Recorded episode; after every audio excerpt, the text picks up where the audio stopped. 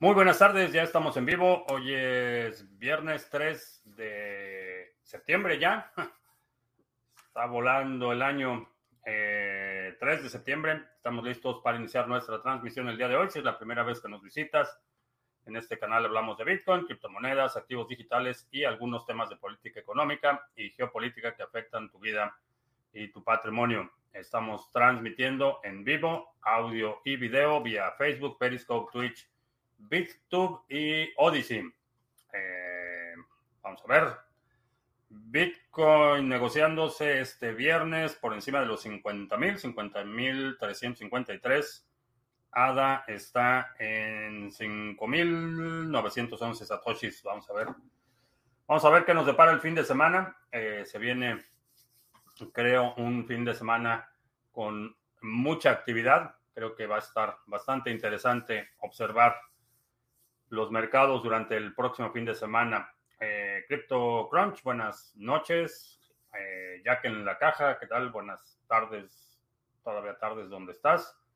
Eh, P40 en Weston, Florida, esperando el nuevo rally de ADA. Eh, pues llegamos ya al mes de septiembre. a la próxima semana oficialmente entra en vigor la ley Bitcoin en El Salvador y el 12 de septiembre, que es domingo, si no mal recuerdo, creo que es domingo. El domingo, vamos a ver, domingo, sí, domingo 12 de septiembre, eh, se activa Alonso en Mainnet. Ahora, eh, creo que va a ser importante observar lo que suceda la próxima semana en términos del precio de ADA. Vamos a ver qué tanto suben las expectativas de aquellos que no están directamente involucrados en el desarrollo, eh, digamos los fans más hardcore, eh, ver cómo percibe el mercado, porque puede suceder, y ha sucedido en algunos proyectos, que el, cumplimiento de las metas y de las expectativas eh, afecta el precio de forma negativa. lo hemos observado y lo observamos mucho durante la euforia de los ICOs en el 2017 eh, los precios, había una enorme anticipación, eh, los precios se disparaban y una vez que lanzaban algo o que entraba en operación algo, el precio se desplomaba casi de inmediato. Vamos a ver, vamos a ver cómo, cómo se comporta en esta ocasión. Yo voy a estar observando por ahí, teniendo los ojos y oídos bien abiertos la próxima semana a ver eh, qué es lo que podemos anticipar.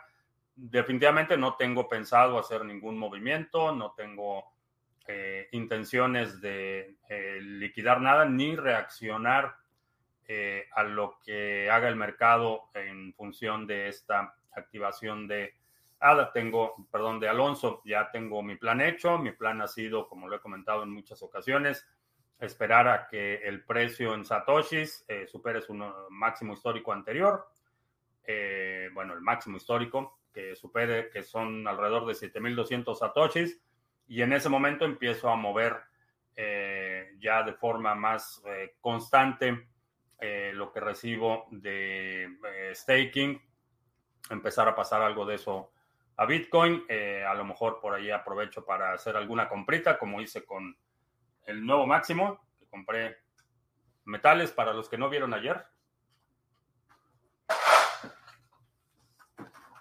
Invertí, invertí en metales utilicé ahí un poquito de ADA para, bueno, para comprar lo que necesitaba. Si no has visto el especial de la segunda B, el episodio 5 de la semana pasada, chécalo porque ahí explico de qué se trata todo esto, pero invertí por ahí en unos metales.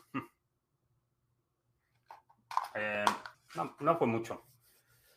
Eh, vamos a ver qué buen rollo, todo viento en popa, dice CryptoCrunch, Tom GR, ¿qué tal? Emanuel en Mérida.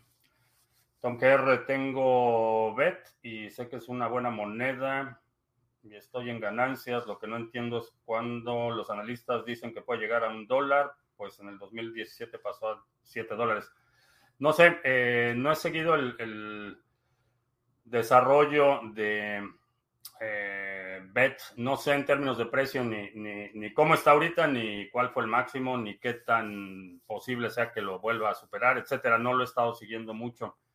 Pero no te confíes mucho de los analistas. Aprende eh, a identificar tendencias de largo plazo y lo más simple, y, esto es algo que todavía se utiliza en mercados, eh, por ejemplo, de mercados futuros, es una eh, técnica todavía utilizada, es básicamente un análisis técnico, dos medias móviles, una de 500 periodos, perdón, de 200 periodos y una de 50 periodos y eso te va a dar una idea de para dónde va el precio a largo plazo. No, no utilices esta técnica para trading intradía o de corto plazo, es simplemente una metodología que te va a poder identificar tendencias a largo plazo. Cuando se cruzan la media móvil de 200 y de 50 periodos hacia arriba, quiere decir que la tendencia va a continuar a la alza y cuando se cruzan a la baja, quiere decir que está entrando una tendencia bajista, pero son para para inversiones a largo plazo, no lo utilices para trading intradía.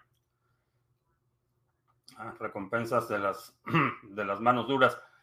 Digo, no es ningún secreto que he estado bastante optimista sobre el futuro de Cardano y honestamente no tengo prisa por tomar ganancias, en, mucho menos en dólares. Eh, entonces, estoy afortunadamente en una posición que me permite tener una enorme cantidad de paciencia, diría más paciencia que vida.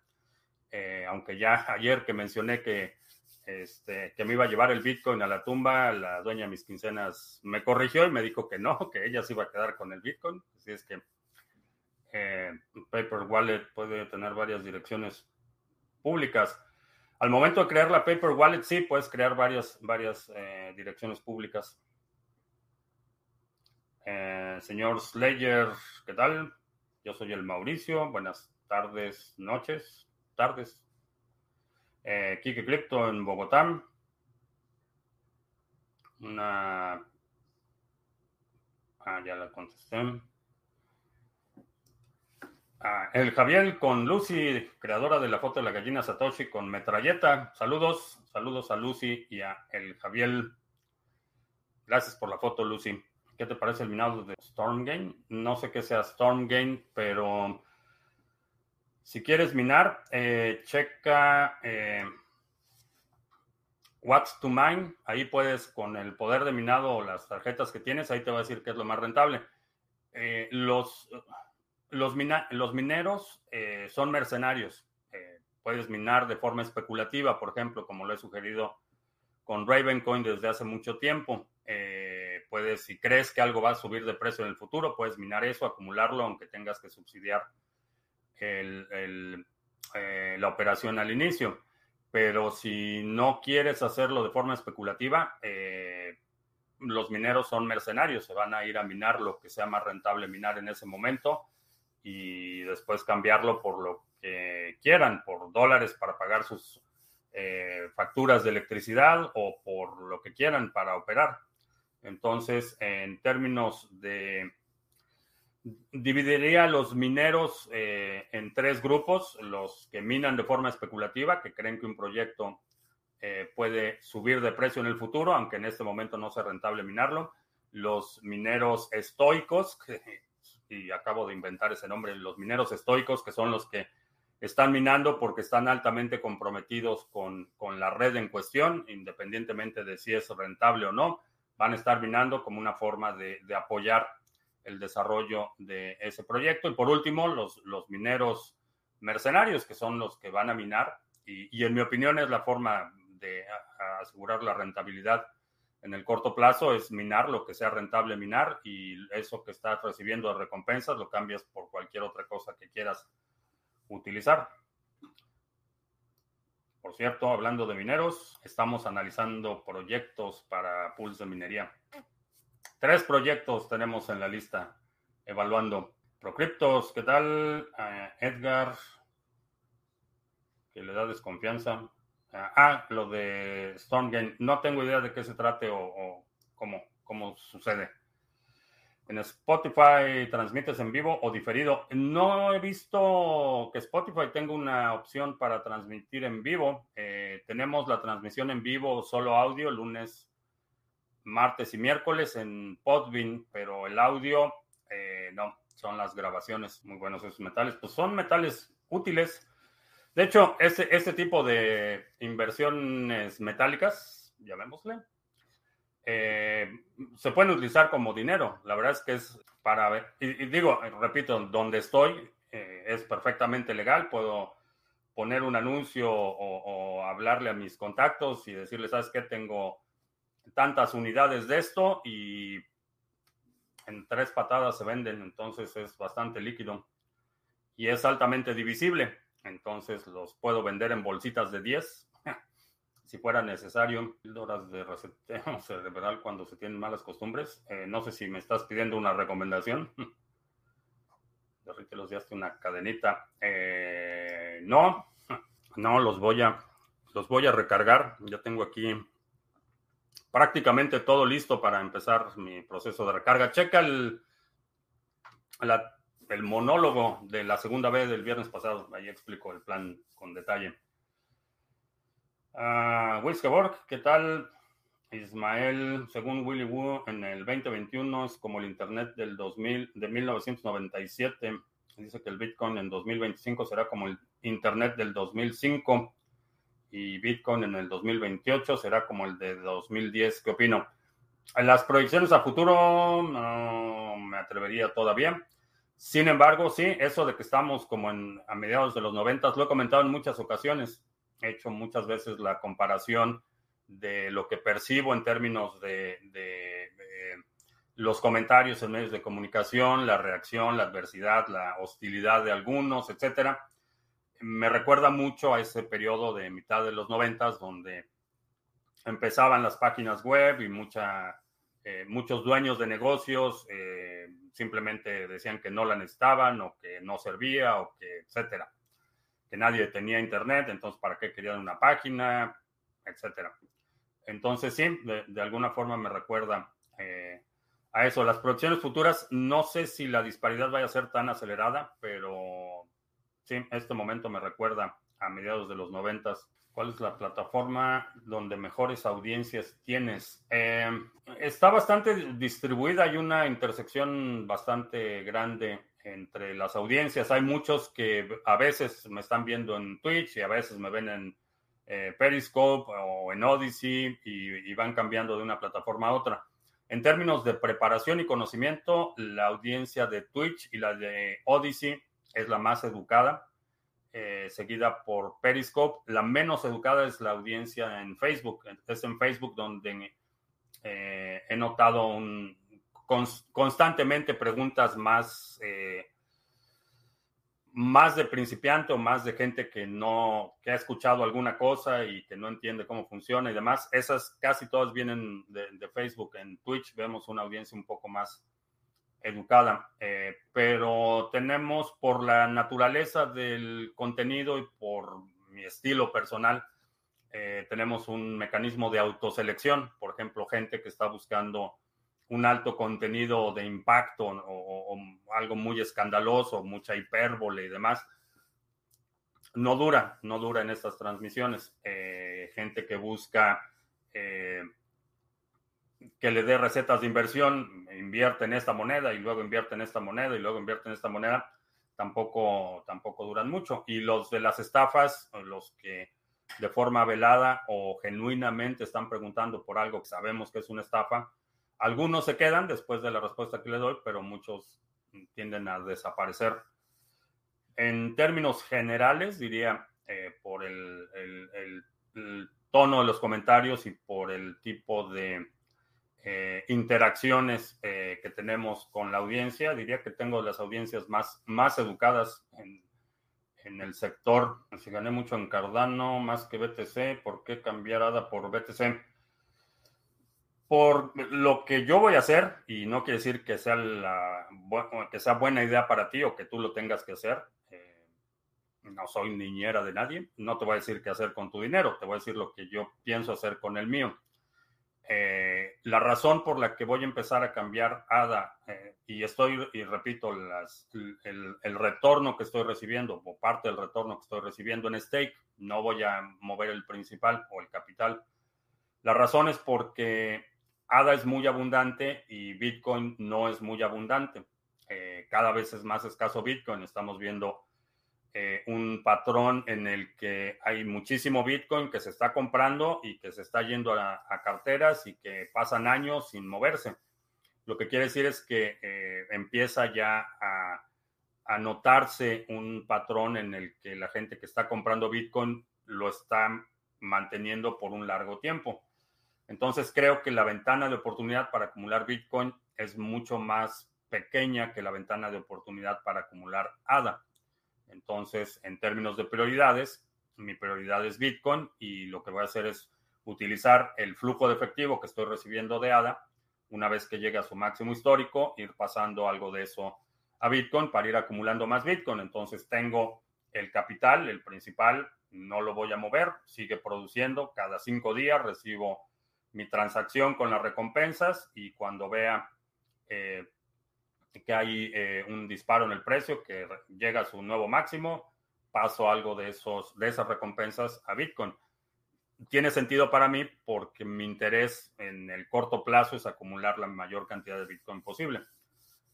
Puede que no tenga sentido para ti. A lo mejor tú quieres acumular dólares o quieres quedarte nada o lo que sea, eh, pero esa es la razón por la que yo he eh, determinado el plan que he determinado llevártelo a la tumba. No, lo que, lo que quise decir es que eh, no, eh, que no pienso venderlo. Va a ser, eh, lo he dicho, quizá no lo expresé de la forma correcta. No es que me lo vaya a llevar a la tumba, sino que va, que no pienso vender a, este, mientras esté vivo. Esa, esa era la expresión. No era la idea de que me lo iba a llevar a la tumba y que nadie más lo iba a tener. No eh, de hecho, eh, me considero más como custodio de ese Bitcoin para futuras generaciones que el dueño de ese Bitcoin. De la misma forma que veo las libertades civiles, me considero custodio de las libertades civiles de generaciones futuras, no tanto dueño. Entonces, no, eh, por lo que a mí respecta, no voy a hacer ninguna concesión en términos de libertades civiles, porque no estoy hablando únicamente de las mías, sino de generaciones futuras. Eh, a, eso, a eso me refería. Angularity, ingreso, problemas con Twitch. Sí, ya lleva varias, varios, como dos semanas que Twitch está dando problemas. Eh, Carlos en Orlando, estoy súper retrasado en el chat. Eh, Teacher Leonino en Santiago, estuve mirando que se necesita para crear un megawatt de electricidad, dos hectáreas para daría un megawatt. Supongo que te refieres a paneles solares. Ah, ¿Cuál sería la mejor rampa de salida Fiat para este momento? Un préstamo. En este momento, a menos que necesites eh, flujo de efectivo, y, aún así lo consideraría, eh, simplemente por la cuestión fiscal. Si vendes tu Bitcoin y obtienes dólares, incurres en un evento fiscal y, bueno, hay que tomar eso en cuenta. Por otro lado, si pides un préstamo y utilizas tu Bitcoin como colateral, eh, eliminas el riesgo fiscal, eh, mm, incurres en un riesgo de custodia, pero necesitas evaluar esa opción. Eh, BISC es una buena alternativa. puedes utilizar HODL HODL si utilizas una VPN. Minar shitcoins para convertir a BTC, buena estrategia. Hay muchísima gente que hace eso. Tiene equipos por la barrera de entrada, no, no todos, eh, digo, pocas personas realmente tienen acceso a mineros, eh, son caros, difíciles de conseguir y demás. Una computadora con tarjetas gráficas, hasta hace poco no era tan difícil conseguirla, entonces mucha gente está minando otras cosas y todo lo cambia Bitcoin. Eh, de hecho, por ejemplo, si utilizas servicios, que no es recomendación, pero servicios como NiceHash, rentas tu máquina y te pagan en Bitcoin. Entonces la máquina que estás rentando la pueden estar utilizando para minar eh, Ravencoin o para atacar un ataque del 51% a Ethereum clásico o lo que sea. Y a ti te pagan esa recompensa en Bitcoin. El trabajo de los millennials serán pools y el minado de criptomonedas. Eh, no de todos, pero sí, las palas son como cash. Eh, sí, la verdad es que bastante líquido. Y más ahorita que hay tanta escasez, eh, si anuncias que tienes algo a la venta, cuestión de un par de horas los vendes. Más vale una visita a la cárcel que no saber ni quién va a tu velatorio. Eh, sí, esa ha sido mi postura. en una situación crítica, honestamente prefiero visitas en la cárcel que en el panteón. Alguna cripto que esté trabajando en la forma más justa y menos burocrática de hacer la declaración a Hacienda, imaginando un futuro donde nuestros impuestos repartan de manera inteligente. Eh, no, que yo sepa, no, porque ese es un problema político, no es técnico. ¿Qué opino del token de Bit2Me? Eh, no tengo ninguna opinión en particular. Eh, no invertiría dinero ahí, pero fuera de eso, creo que la, el modelo que están utilizando para recaudación depende demasiado de la operación de la compañía y para mí no, no es una buena inversión. Y Satoshi, está haciendo mucho calor, así es que no vamos a tener visita de Satoshi hoy porque está haciendo mucho calor afuera y si la traigo aquí que hay aire acondicionado y después la vuelvo a sacar, no es bueno ese cambio abrupto de temperaturas.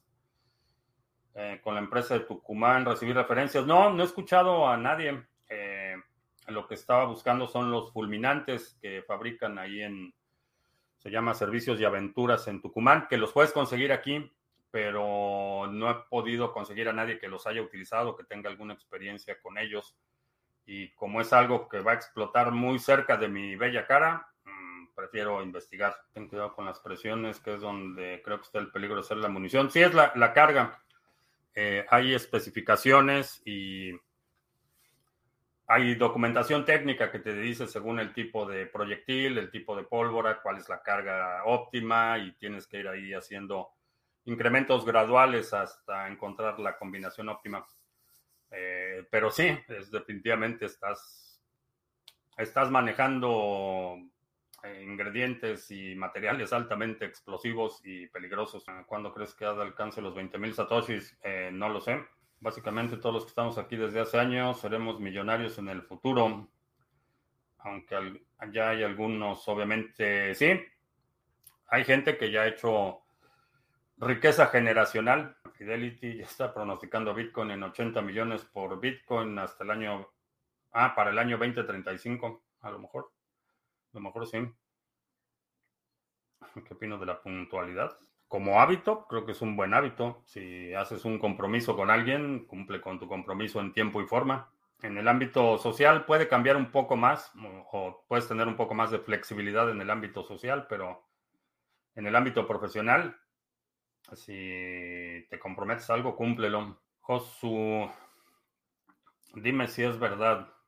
Si haces un envío de BTC desde un nodo pagando el mínimo de fees, si apagas el nodo, esa transacción desaparece. Es cierto. Eh, no es del todo cierto. Si pagas el mínimo de fees, una vez que se propaga la transacción, es decir, si apagas el nodo de forma inmediata antes de que se propague la transacción, eh, sí, la transacción nunca va a aparecer en el mempool. Si apagas el nodo después de que se empezó a propagar la transacción, eh, no desaparece, queda en el mempool y si, dependiendo de las políticas de cada minero y, en general, en promedio, te podría decir en siete días, si no se ha confirmado, sale del mempool y, y hacen el flush de transacciones y no se confirma. Eh, si utilizaste, por ejemplo, replace by fee, eh, puedes retransmitir la transacción, pero pero no eso de que la envías y si apagas el nodo desaparece. En las farmacéuticas también la autosuficiencia en este ámbito. Eh, no total, digo, difícilmente vas a llegar a un punto en el que seas totalmente autosuficiente. Pero, por ejemplo, la parte de la botica, mi recomendación es que puedas atender emergencias médicas, eh, que puedas atender una hemorragia, que puedas atender una, eh, una fractura, que puedas atender eh, una emergencia de ese tipo, que, aprendas a identificar eh, signos tempranos de infecciones y cosas así, creo que te va a poner una mejor posición. Si requieres un tratamiento específico para un padecimiento crónico y demás, bueno, ya la historia cambia. Pero en general creo que mm, las farmacéuticas, por, muchos de los modelos de incentivos mal alineados, eh, se han convertido en, empresas que en lugar de buscar curas, se dedican a buscar tratamientos y lo único que hacen es eh, cambiar la, la, cura de una enfermedad por un tratamiento que ataca los síntomas y que puede prolongar la vida del paciente, pero no necesariamente su calidad de vida. Ah, ¿Cómo funciona un, cajero de BTC en Estados Unidos y qué monto límite de retiro tiene? Eh, depende del operador del cajero. Cada, cada operador tiene sus propias políticas. Eh, inclusive en la misma ciudad puedes ir a un lugar y tiene un cajero operado por una empresa y vas al lugar de junto y tienen otro cajero operado por alguien más. No hay un estándar en términos de los límites. Los que he visto, quizá los más comunes, eh, sin hacer KYC, te permiten hacer transacciones hasta de 250 dólares y hay una, eh, un par de empresas que te permiten hacer transacciones hasta de 10 mil dólares eh, en una sola transacción si haces KYC. Pero así sin KYC, creo que 250 es lo que he visto con, con más frecuencia. Pregunta de minería, ¿qué tiempo es lo recomendable para hacer mantenimiento de las GPUs y la pasta, los pads? Si estás haciendo minería con, con ese equipo, eh, cada cuatro meses, diría, requiere mantenimiento. Eh, obviamente, asumiendo que está operando en condiciones decentes, que tienes buena, eh, buena ventilación, que no se acumula el polvo en los ventiladores, eh, simplemente por, por el desgaste térmico, diría, probablemente cuatro meses sería un buen intervalo. Pilio sigo desde el 2017 pero te veo en Facebook porque la transmisión es más eficiente. Sí, digo, hay, mucha gente que me sigue desde hace tiempo. Eh, pues, muchas gracias, Pompilio. También por ahí CryptoCrunch decía que también desde el 2017 no se pierde un video. Excelente. Una vez que se mine el último Bitcoin, ¿qué pasará con los mineros y las granjas? Eh, van a continuar, van a cobrar los fees por transacciones. Eh, Solana va a subir más, mm, no lo sé. Estamos en directo, sí, aunque estoy un poco retrasado con los mensajes. Ahorita tu mensaje es de las 2.31 y son las 2.39. Si es que voy un poquito retrasado. ¿Qué son las cajas rojas que tienes atrás? Ah, más metales. Estos son porque tengo competencia mañana y estos son para para la competencia. Es pólvora, la compras en San Juan con unos cuantos traen. No es la misma pólvora, pero se puede reutilizar. Se puede reutilizar esa pólvora. ¿Crees que cuando pase la alt season bajen los precios de las tarjetas gráficas? No. Creo que de hecho van a subir, van a seguir subiendo las tarjetas gráficas, no tanto por la demanda de las criptomonedas, sino por los problemas geopolíticos en la cadena de distribución. Creo que eh, fue hace tres semanas, tres o cuatro semanas que me estaba mencionando, si, si piensas adquirir algo con un chip en el futuro cercano, eh, no, no postergues demasiado la decisión de compra. ¿Es viable que Tesos alcance su máximo histórico contra BTC en este ciclo alcista?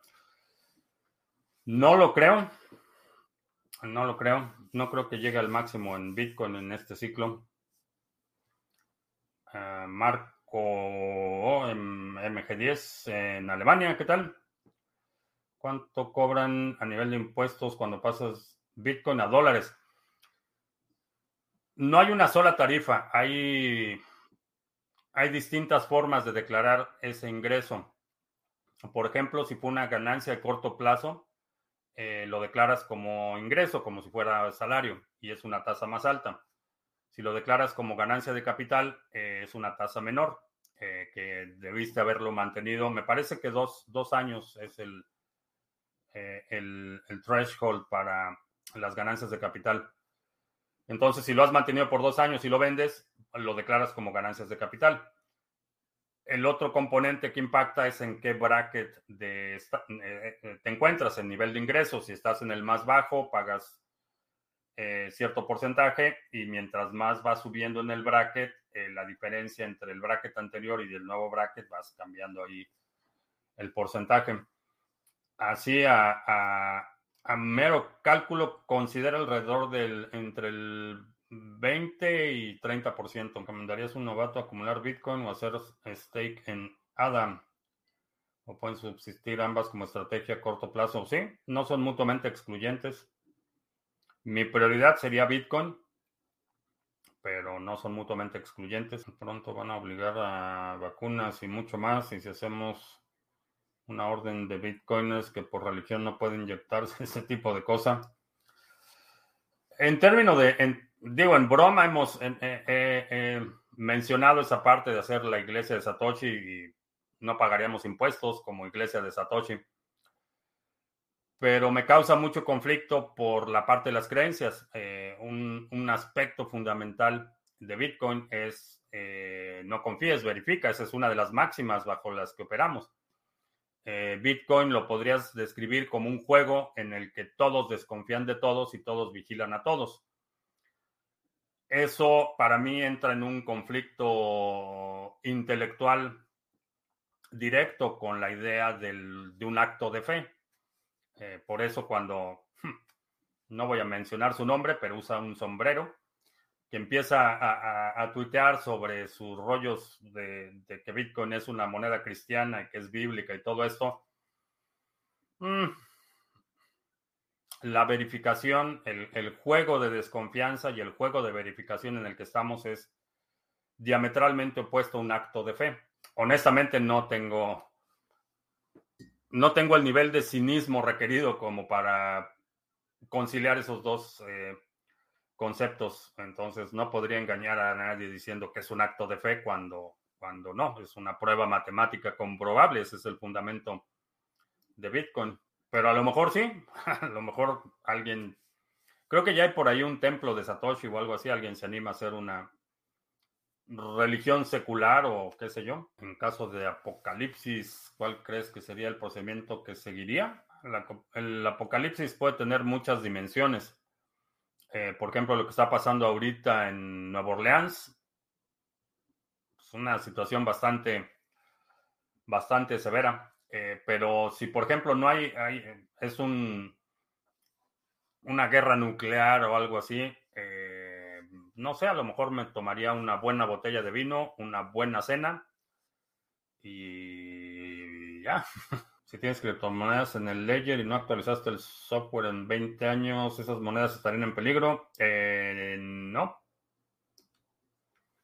No sé, no sé cómo vayan a estar o, cuándo vaya a ser una actualización del algoritmo, pero no anticipo que en los próximos 20 años tuvieras que mover nada. Puedes recrear con las semillas que tienes el Ledger, eh, recrear en el algoritmo que se implemente en el futuro. Respecto a Ledger, eh, el GUI para ver en el móvil se expone de alguna manera las private keys. Eh, no, las privadas no. Eh, expones las expub. Entonces, si vas a hacer eso, por lo menos asegúrate de que tengas una VPN. ¿Por qué sacar BTC de Binance sale tan caro? Porque te cobran un dineral. según la explicación oficial que ha dado el CEO de Binance, es que su eh, la infraestructura que tienen dedicada para prevenir fraudes eh, incrementa el costo de las transacciones. Ellos determinan cuánto te cobran por el retiro y, no tienes ningún control de eso. Si el problema es la palabra fe, redefinamos el concepto de fe y ya. Ah, no es tan simple. Ya hay, mucha gente que tiene una habilidad increíble para, para el autoengaño, pero no sé, honestamente no me veo predicando o, reclutando para una religión. Ledger con o sin Bluetooth. Eh, prefiero las conexiones físicas. Bluetooth es vulnerable, puede ser vulnerado. Eh, requiere proximidad del atacante, pero puede ser vulnerado y prefiero la conexión física porque tengo control del cable, tengo control del dispositivo y no hay forma de intervenir la comunicación de forma invisible. Omar, estamos minando con ICX S9, S9 and Miner. Queremos pasarnos a tarjetas gráficas, ¿es mejor opción? No sé si sea mejor opción. Tienes, eh, tienes más flexibilidad. Eh, con los ASICs eh, solo puedes minar SHA-256, es decir, Bitcoin y, un par de monedas más. No, no puedes hacer mucho más que eso. Con Ethereum, perdón, con tarjetas gráficas tienes mucho mayor flexibilidad. No solo es Ethereum la opción, hay muchísimas opciones para minar.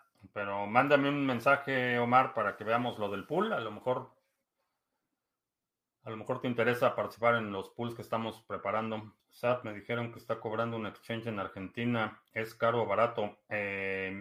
1600 eh, sats de? Que si me gusta el mate, no. Eh, de hecho, tenía un roommate en. Eh, que fue dos. El año antes de, mudarme a Estados Unidos, tenía un roommate del general Roca en, Argentina.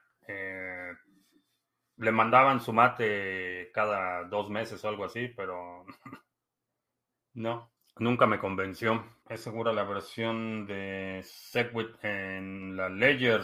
Eh, si te refieres a Ledger Nano, sí. BISC o HODL HODL, ¿qué prefieres? Eh, cualquiera de las dos es una buena alternativa. Eh, la diferencia es que en BISC tienes que estar corriendo el cliente en tu computadora, es a lo mejor un poco más inconveniente, pero cualquiera de las dos es una buena opción. Una religión desreligiosa, como el café descafeinado. El problema es que para, para obtener el beneficio que sugerían y lo que había mencionado de la parte fiscal, necesita ser medianamente creíble que, que las autoridades, cuando presentas la documentación para constituirte como una corporación o una organización religiosa, pues que tenga por lo menos cierta credibilidad eh, y que no vaya a ser. Entonces, no sé, a lo mejor en el futuro por cuestión de supervivencia cambio de opinión y me vuelvo pastor. no, pastor, no. Cardenal, me, me autodenomino cardenal. Ah, vamos a hacer anuncios. Porque el otro día se me fue el tiempo y se me olvidó. Mencionaba eh, la importancia de tener una VPN para proteger tu actividad online de criminales y vigilancia no deseada. Creo que es imperante para quienes estamos involucrados en el sector de las criptomonedas que protejamos nuestras conexiones y nuestros dispositivos. Por eso eh, tengo ya tiempo utilizando NordVPN, la he recomendado ya desde hace tiempo y ahora ya somos parte del eh, programa de afiliados si utilizas el enlace que está en la descripción de este video, que está apareciendo en tu pantalla, y si nos estás escuchando en el podcast, en la versión grabada, está también en la descripción del podcast. Eh, si utilizas ese enlace, te va a dar ahí la, oferta, la mejor oferta disponible en ese momento. Así es que checa NordVPN. Eh, nos dan ahí un par de dólares por tu compra y a ti no te cuesta más. En la red de Hive tenemos la cuenta Botame, es una cuenta de curación de contenido y recibimos recompensas por recomendar contenido de otros usuarios, muchos de ellos parte de la comunidad de Criptomonedas TV. Eh, así es que si quieres delegar tu Hive Power a esta cuenta, lo delegas, no pierdes la custodia y participas de las recompensas que recibimos por esta actividad de curación. También tenemos nuestro pool Sarga en la red de Waves. Eh, tenemos 101 delegadores, tenemos 48 bloques firmados. Vi que por aquí, por aquí firmamos un bloque ayer también. Así es que eh, si tienes Waves y los quieres delegar, quieres recibir flujo de efectivo sin perder la custodia de tus activos, ahí está el pool Sarga en la red de Waves. Y en la red de Cardano tenemos el pool Sarga, es el pool oficial del canal. Y aquí tenemos 30 uno en stake activo, 30.1 millones de ADA en stake activo. O sea que casi, ¿qué? 90 millones de dólares en stake activo, nada mal. Y 3, eh, 30, sí, 90, 90 millones. Mm, suena mucho, pero sí, 90 millones en stake activo y 3.793 eh, delegadores. Eh, Llevamos eh, una, veníamos eh, con una buena racha de recompensas. Los, eh, el Epoch que terminó ayer, terminamos por debajo de la expectativa. 24 bloques de 28 estimados. Eh, esperemos que este bloque, este época nos recuperemos un poco, pero ha estado retornando de forma consistente el pool Sarga y es, lo voy a repetir hasta que alguien me demuestre lo contrario, es el pool más influyente en el mundo de habla hispana. ¿Qué tal? Soy una persona de paz, yo nunca haría lo que puse el otro día, que a los talibanes y a todos los del barrio les den un plumazo.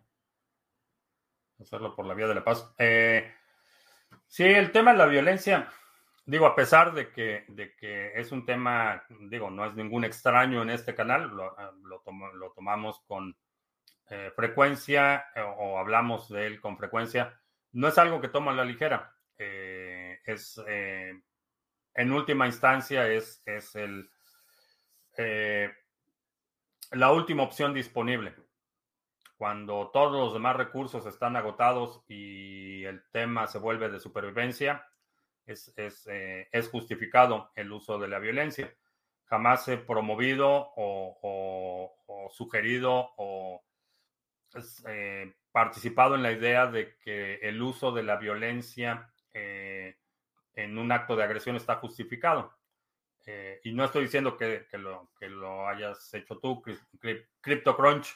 Simplemente estoy aclarando que, para mí el uso de la violencia es un uso moral cuando lo estás haciendo en defensa de tu vida o la de tu familia. Un acto de agresión, pequeño o grande, eh, cuando implica violencia, es, eh, debe ser rechazado, debe ser denunciado públicamente y debe ser evitado a toda costa pero si la violencia toca tu puerta, hay que responder con violencia. Ah, ¿Recomiendas cambiar el BTC que tengo en el exchange centralizado a Algorand y pagar a alguien peer-to-peer en Algorand para comprar BTC de nuevo? Podría ser una, una alternativa. En la red de Hive, los delegadores cobran, ¿qué día cobran? Va por meses. Eh, cada vez, si te logueas a tu cuenta, te voy a enseñar. Eh, lo, hice ahorita durante el, durante los anuncios, pero vas aquí a, tu cartera en Hive y aquí te va a aparecer cuánto tienes pendiente de reclamar y le presionas el botón de reclamar y te lo pasa a tu saldo. Eh, eso lo... Si lo checas cada, más o menos cada tres días, eh, si no tienes mucha actividad o si tienes poquito Hive, cada tres días vas a ver ahí eh, saldo disponible. Y ese no se redelega de forma automática.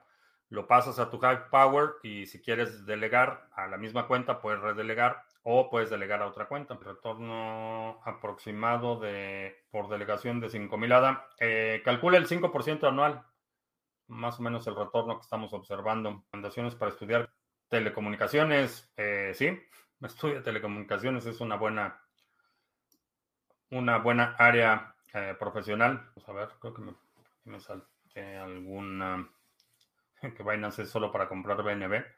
Y BNB solo sirve para el ecosistema de Binance. Bueno, también va a servir para comprar rifles comunistas, pero eso todavía no. Todavía no llega al precio. En cuanto llegue a 800 dólares BNB, me Voy a utilizar el dinero comunista para mi rifle comunista. He notado que el color se ve un poco raro hoy. Moví algo en la cámara. 10.000 hadas parece que están unos 3 hadas por... 3 o 4 hadas por época.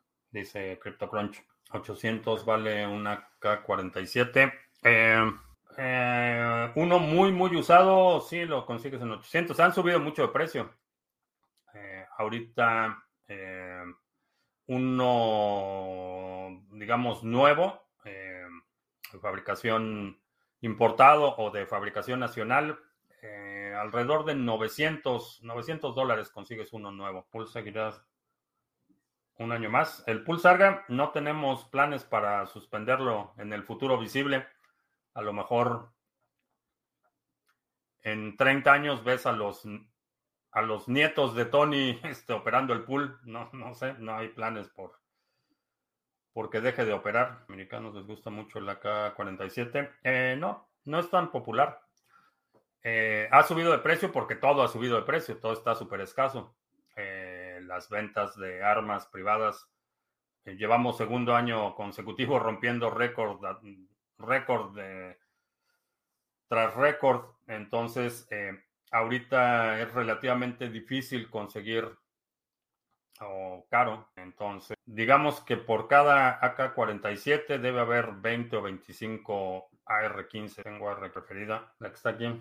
Tengo un problema, soy una persona que ha almacenado memoria, fotos, capturas, etcétera, durante años. ¿Qué debo hacer con este cúmulo de información que no tengo pensado utilizar? Lo puedes poner en un disco duro externo y poner un disco duro externo en el closet. ¿Cuánto puede costar en Estados Unidos 5.56. Eh, tiene tiempo que no compro, pero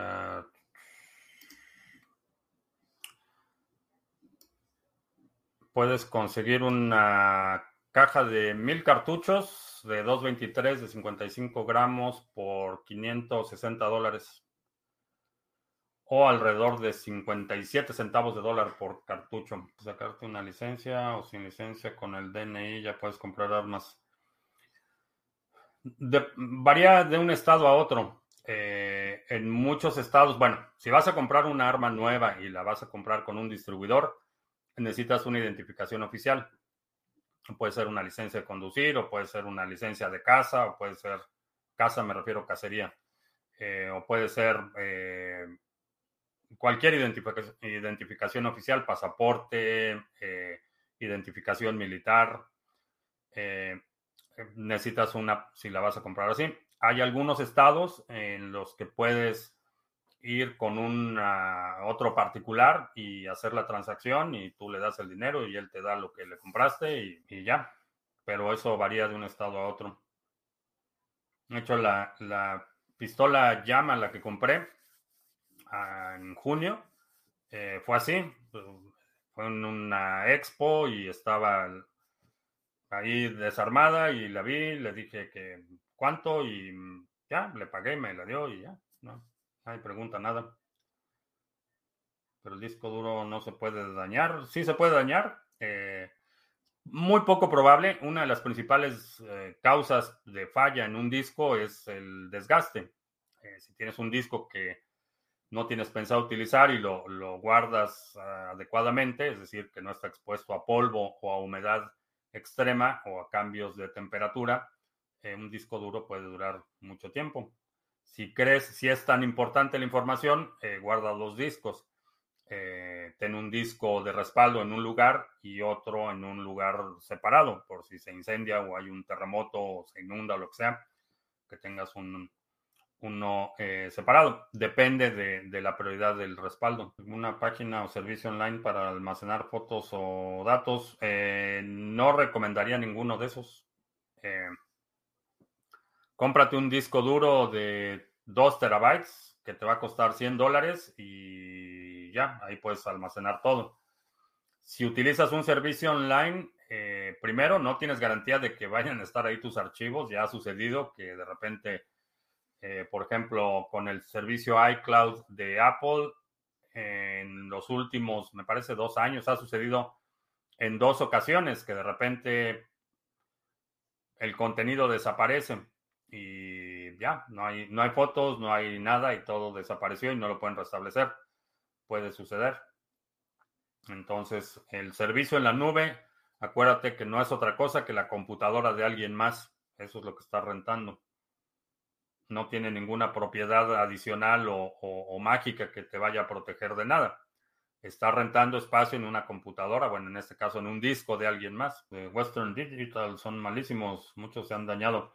Ah, si, si encriptas y subes a la nube, ¿sería buena o mala idea? Mm, depende qué es lo que vayas a subir. Eh, la sensibilidad de la información, no toda la información es igual. Por ejemplo, si tienes eh, un montón de fotos que no son tan importantes eh, o que no tienen un valor estratégico adversario importante, a lo mejor sí. Eh, hay documentos que definitivamente yo no subiría a la nube por ningún motivo, pero depende de la naturaleza de la información.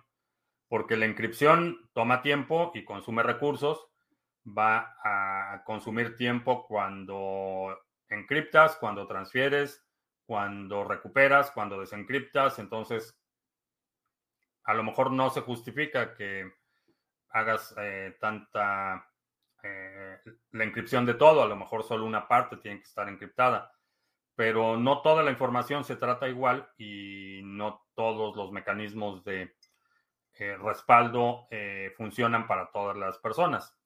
Tus necesidades de respaldo van a ser distintas a lo que yo necesito, a lo que yo haría o al tipo de información que yo quiero preservar o, la que tú quieres preservar. Mi recomendación es cómprate un disco duro externo, lo conectas a tu computadora, haces tu respaldo, ese disco lo guardas en una bolsa eh, sellada que no tenga, vaya, que no se meta la humedad, le pones los paquetes estos de sílica o de silicio que venían con el disco duro, que puedes comprar con cualquier electrónico vienen con esos paquetitos, le, echas un par al disco duro y ya, eso es lo que yo haría, tokenizar carpetas con documentos. Eh, sí, pues tokenizar cualquier cosa. Mi kit de viaje eh, minimalista, ese es mi kit de viaje. Lo estrictamente indispensable. Cadenas que crecen demasiado llegan a pesar muchos gigas como Ravencoin serían un problema futuro. No, porque el, el costo de almacenamiento tiende a bajar aceleradamente. Entonces, el costo por gigabyte de almacenamiento hoy es mucho más barato de lo que era hace 5 años y mucho más barato de lo que era hace 10 años. Y esa tendencia, eh, vaya, no, no, va, no va a disminuir. El costo de almacenamiento es progresivamente más barato. Si quieres un evento en una blockchain, sirve como prueba de en caso de plagio de alguna patente sobre qué jurisdicción sería sometible. Podría ayudarte en un caso, eh, pero obviamente por eso hay una razón por la que hay una oficina de patentes y marcas. Eh, si no tienes, no has presentado la documentación, si no tienes respaldo de que efectivamente es una idea propia, etcétera, la firma en la o el hash almacenado en la blockchain con una marca de tiempo pudiera servir como elemento de prueba en un juicio, pero no le apostaría a ese como el único elemento de juicio. Si tienes una idea y la quieres patentar, paténtala. No es barato, eh, de hecho es bastante caro. Eh, es un proceso muy largo, pero por lo menos si sometes la documentación y tienes el recibo, eh, tendrías una mayor protección que el hash almacenado en la cadena. Pudiera servir como elemento de prueba, pero no creo que un caso pudiera determinarse únicamente con ese, eh, con ese hash. almacenamiento es más barato en fiat. Inflación la desprecias. No entiendo a qué te refieres con que desprecio la inflación, pero ve cuánto te costaba un disco duro de 500 gigabytes hace 10 años y cuánto te cuesta hoy. Eh, la tecnología en su conjunto es deflacionaria. Eh, el iPhone, no sé cuánto cuesta ahorita el, iPhone más reciente, pero si ves las especificaciones del iPhone, eh, es más barato por gigabyte que lo que eran generaciones anteriores. El dispositivo en sí puede ser más caro, pero proporcionalmente, pues eh, esta, esta laptop, si no mal recuerdo, costó 3.500 dólares, que era la, la, de máxima capacidad en ese momento. Proporcionalmente tiene mucho mayor capacidad que una computadora que hubieras comprado en el 2000 por el mismo precio. Entonces, eh, toda la tecnología es deflacionaria. Si no fuera así, no tendrías un celular. Cuando los celulares empezaron, costaban decenas de miles de dólares los primeros celulares y en la medida que se va masificando la producción, eh, se va reduciendo el costo. Prácticamente todo lo que es tecnología funciona en este esquema deflacionario. Eh, si cuantificamos eh, el costo dólar por gigabyte de almacenamiento, sí, el, precio tiende a cero. De hecho, utilidad podría darle una tablet del 2015, transformatearla. Me refiero al ámbito cripto o al animato, anonimato online. Puedes utilizar esa dedicada para tus actividades de redes sociales o la puedes utilizar como señuelo. Ponle una etiqueta que diga aquí está mi Bitcoin y lo dejas en algún lugar. Si sospechas de alguien y lo utilizas como señuelo, usas todas las pantallas de atrás. Eh, sí. Que son como los cuadros. No, los cuadros no, pero tengo que poner los cuadros, pero no sé. Todavía no estoy convencido del arreglo aquí en esta. Bueno, ya no tan nueva, ya que llevo aquí en julio. Van a ser dos meses. Excepto las GPUs, esas no tienen acero. O como ves, bajaron de precio. Sí, proporcionalmente una tarjeta de, bueno, hace 10 años no había tarjetas de 8, de, 8 eh, gigabytes, por ejemplo, pero compara el costo de una tarjeta gráfica, digo, a lo mejor es una cuestión simplemente cronológica, pero yo me, digo, me acuerdo las primeras Macs, por ejemplo, eh, los primeros dispositivos de almacenamiento, el costo por megabyte era extremadamente caro, un terabyte por 800 dólares más 128 de RAM. Esta soporta, me parece que hasta 16 en RAM. Pero investiga el tema de la naturaleza deflacionaria de los precios en tecnología. Digo, no es algo que me, me esté inventando, sacando de la manga. Estas retransmisiones son el tiempo más rentable de toda mi carrera educativa. Excelente, qué bueno que te hayan servido. Tenemos miles de horas de videos eh, literalmente miles de horas de videos eh, discutiendo distintos temas, eh, discos duros o SSD. cualquiera de los dos, SSD o un disco duro. si no vas a tener uso intensivo, la ventaja del SSD es la velocidad con la que puedes accesar la información. Esa es la principal. Bueno, y aparte no tiene partes móviles. Entonces, si no lo vas a utilizar intensivamente, es únicamente un disco para respaldo. Inclusive puedes eh, eh, comprar discos que son específicos para respaldos, que los discos eh, tradicionales no son de alta revolución, son discos de baja revolución, son más baratos y hay una especificación para discos específicamente para respaldos. Si necesitas algo un poco más complejo, puedes hacer un arreglo de discos donde tengas eh, espejos de los discos. ¿Existe algún riesgo de que una dirección privada en una paper wallet no funcione a la hora de transferir los fondos? Marginal. Si, si seguiste un procedimiento correcto para eh, crear la cartera en papel, no debes de tener ningún problema. Bien, pues con eso terminamos. Eh, te recuerdo que estamos en vivo lunes, miércoles y viernes, 2 de la tarde, martes, jueves, 7 de la noche. Si no te has suscrito al canal, suscríbete, dale like, share, todo eso. Los domingos publicamos nuestro resumen semanal. Eh, checa el resumen de la semana pasada y si hay algún segmento de la transmisión de hoy que quieras sugerir para el próximo resumen semanal, deja un comentario aquí abajo con la marca de tiempo para considerarlo. También se me olvidaba recordarte que tenemos 25% eh, de descuento en todos los seminarios de, por fin de verano, que cada año hacemos la promoción de fin de verano. Aquí está, 25% menos con este cupón. Lo aplicas a la hora del checkout y te aplica el 25% de descuento en todos los seminarios y es válido hasta el próximo domingo. Y ahora sí, por mi parte es todo. Gracias y hasta la próxima.